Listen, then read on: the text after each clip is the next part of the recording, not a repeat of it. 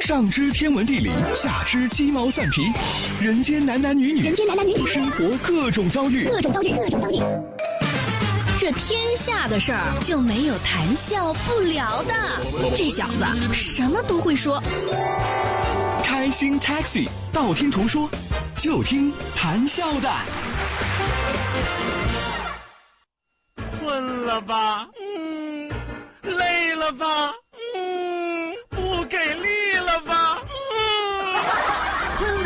不给力了，就听谈笑呀，听开心 Taxi，道听途说。生活难免苦辣咸，谈笑陪你说甘甜。开心 Taxi，道听途说。FM 九十二点六，谈笑为你而说。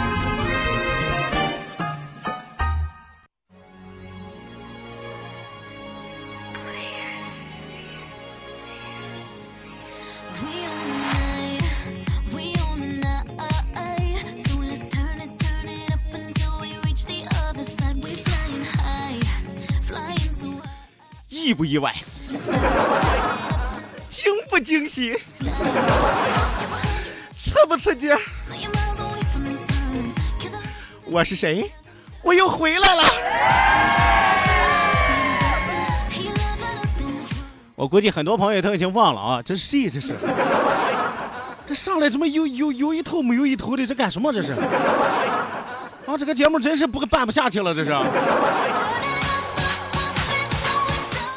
请你们原谅我内心激情澎湃的这种感觉，请你们理解一个九死一生的人重新踏上这片热土的心情，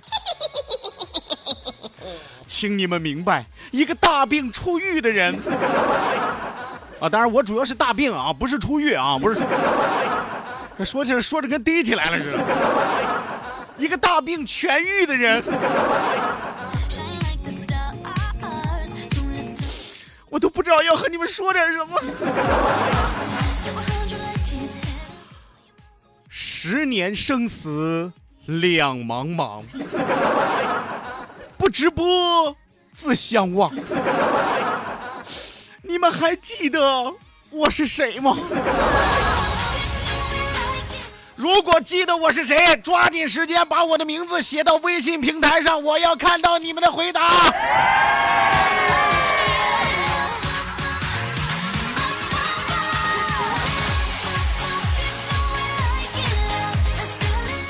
好的呢，收音机前的听众朋友，欢迎您准时走进活力调频九二点六，这一时段是正在为您直播的娱乐脱口秀《开心 Taxi》，道听途说，我是你们的老朋友，我是谢。我不能说出来，我要说出来之后，原本那些都记不起来的，或者不知道我是谁的啊，滥竽充数，你知道吗？来，知道我是谁的，抓紧时间把我名字写到微信平台上来。哎，不管你们是猜的还是蒙的还是周的，是吧？希望有更多的小伙伴踊跃的发送微信来参与到我们的节目互动当中来啊！这个久别重逢，小别胜新婚，是吧？咱们今天都要刺激刺激。本节目是由仁亨利小额贷款为您独家冠名播出，感谢我们的合作商家。当然，也希望有更多的小伙伴踊跃的发送微信来参与到我们的节目互动当中来。再次要提醒大家，记住我们的两处微信交流平台，一处呢是我们九二六的公众微信账号 QDFM 九二六 QDFM 九二六，呃，另外一处呢是谈笑个人的公众微信账号。哎呀，说出来了，是谭笑刚才是谭笑个人的公众微信账号。啊，唐笑两个字要写成拼音的格式，啊，啥你啊要，后面加上四个阿拉伯数字一九八四，最后还有两个英文字母，一个 Z 一个勾，一个 Z 一个勾哦。呃，除此之外，也要提醒到收音机前的听众朋友，一定要记住我们的视频直播也正在为您拉开大幕。关注到九二六公众微信平台 QDFM 九二六，下拉菜单有视频直播的板块，打开视频看直播。洋洋有话对你说。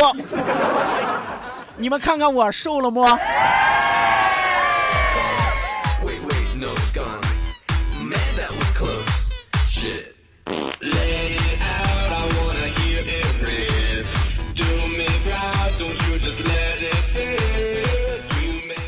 哎呀，我说句实话啊，我说句心里话，这个对于很多喜欢我的听友来说，对于喜喜很多热爱我的听友来说，对于很多这个热切盼望我回来的听友来说，啊，当然还有一部分盼着我回不来的是吧？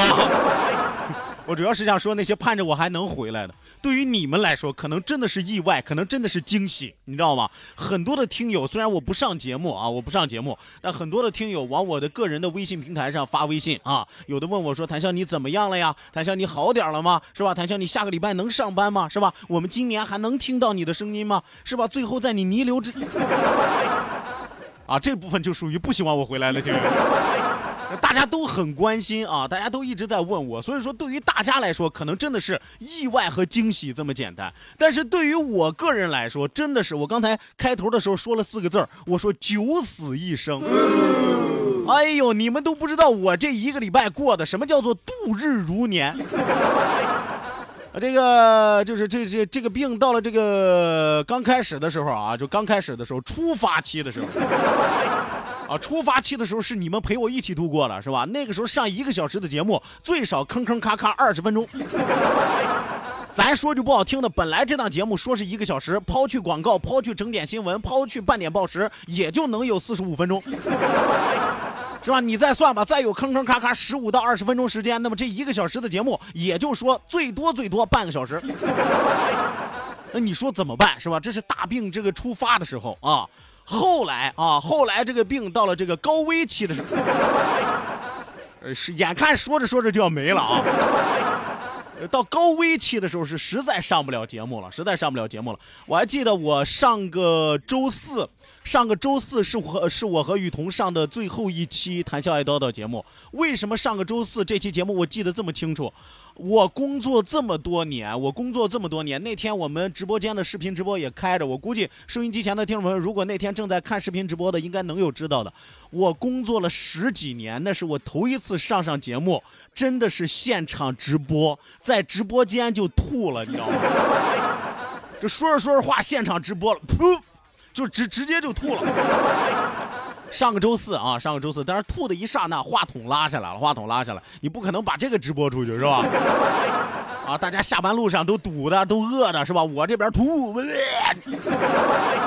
吧？给你们添堵不说，晚上影响你们食欲啊，是吧？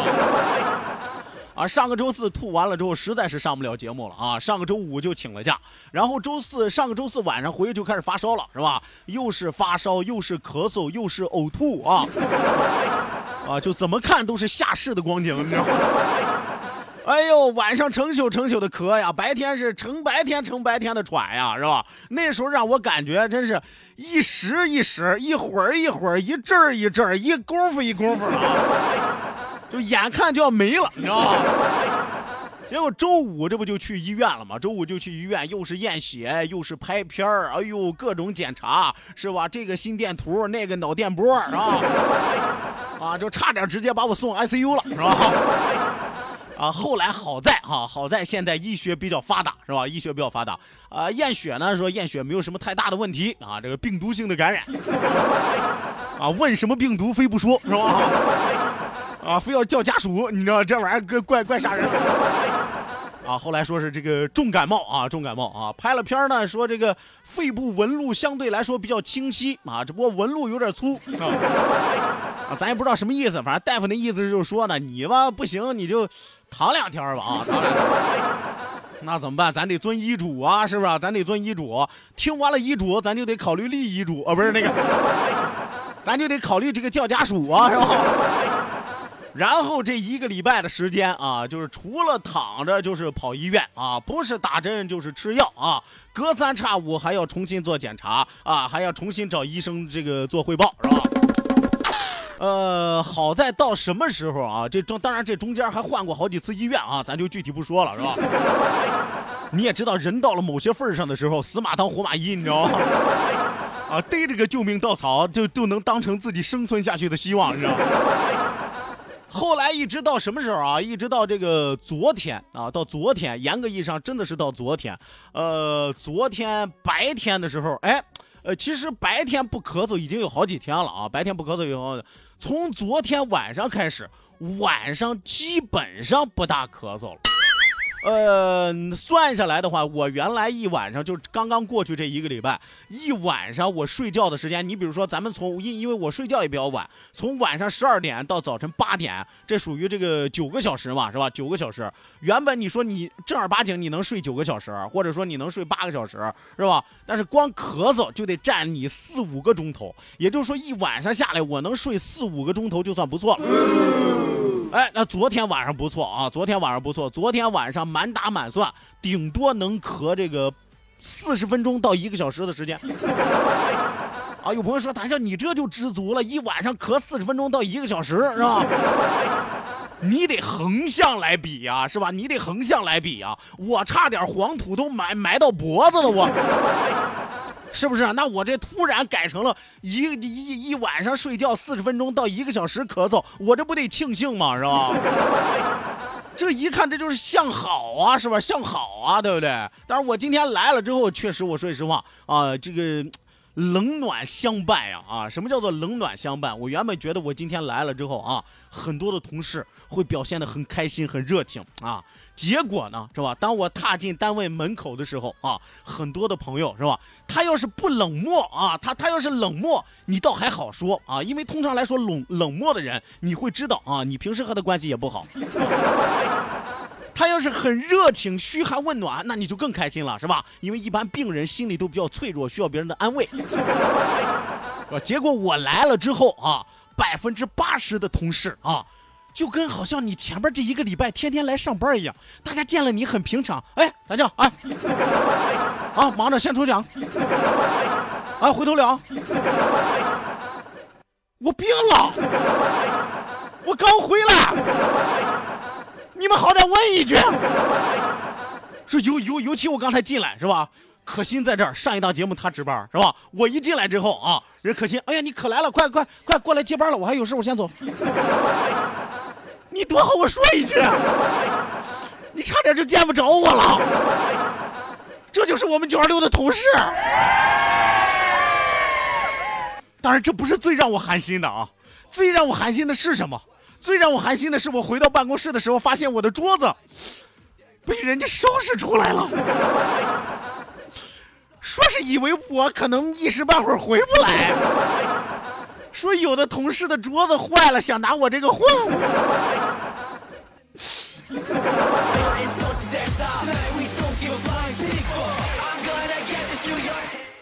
和谐温暖的九二六大家庭，深刻的让我感受到啊。冬天真的来了，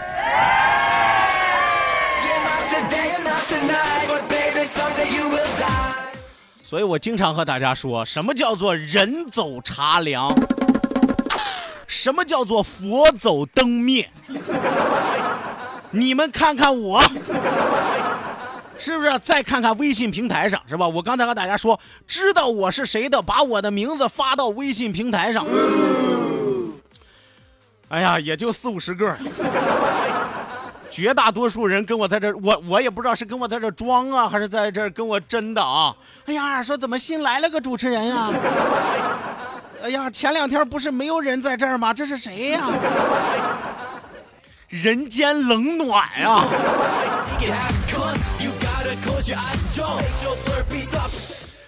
算了，多了我也不说了，反正人这一辈子吧，我。我通过这件事我真的，大家都好好的，有啥别有病的，叫人得交心呐。这干啥呀？这是明明康复了，你回来上节目弄得跟出殡似的。让我调整一下情绪啊，咱们马上回来是言归正传。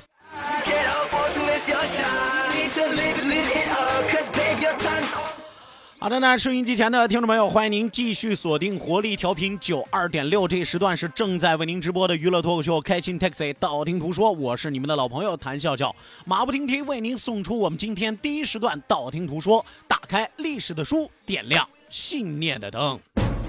道，万法自然；听，天下大观；图，风雨无阻；说。说说说说说什么呀？到底说什么？我哪知道。听谈笑的呀。说，谈笑风生，道听途说，说说道听途说。好的呢，打开历史的书，点亮信念的灯啊！这时段谈笑继续和大家来讲述的是历任锦衣卫指挥使的浮沉录。呃，还记得在我这个健康的时候啊，说的好像我现在就得了绝症了一样。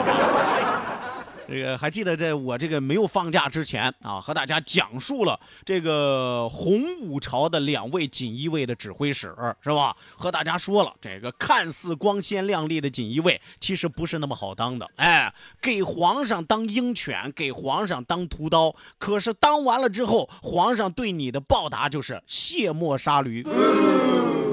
所以说，咱们洪武朝两位指挥使，锦衣卫的指挥使都没有得到善终。哎，一个叫蒋宪，是吧？一个叫毛骧。那么说完了洪武朝的两位锦衣卫指挥使，接下来咱们要和大家讲述的是永乐年间的锦衣卫指挥使。我们说洪武二十年的时候，朱元璋撤去了锦衣卫啊。有朋友说这锦衣卫不是没了吗？怎么这个到了呃永乐年间又出来了呢？我们说皇上有时候设立锦衣卫和撤销锦衣卫都是一时一时的需要。什么叫一时一时的需要？哎，我这时段我需要通过锦衣卫来达到一个什么样的目的？干什么不可告人的这个事情是吧？那么我就设立锦衣卫。我干完了这些事儿了，我得消停消停了，避免引起别人的疑惑来了，怎么办呢？我再把他们给撤掉。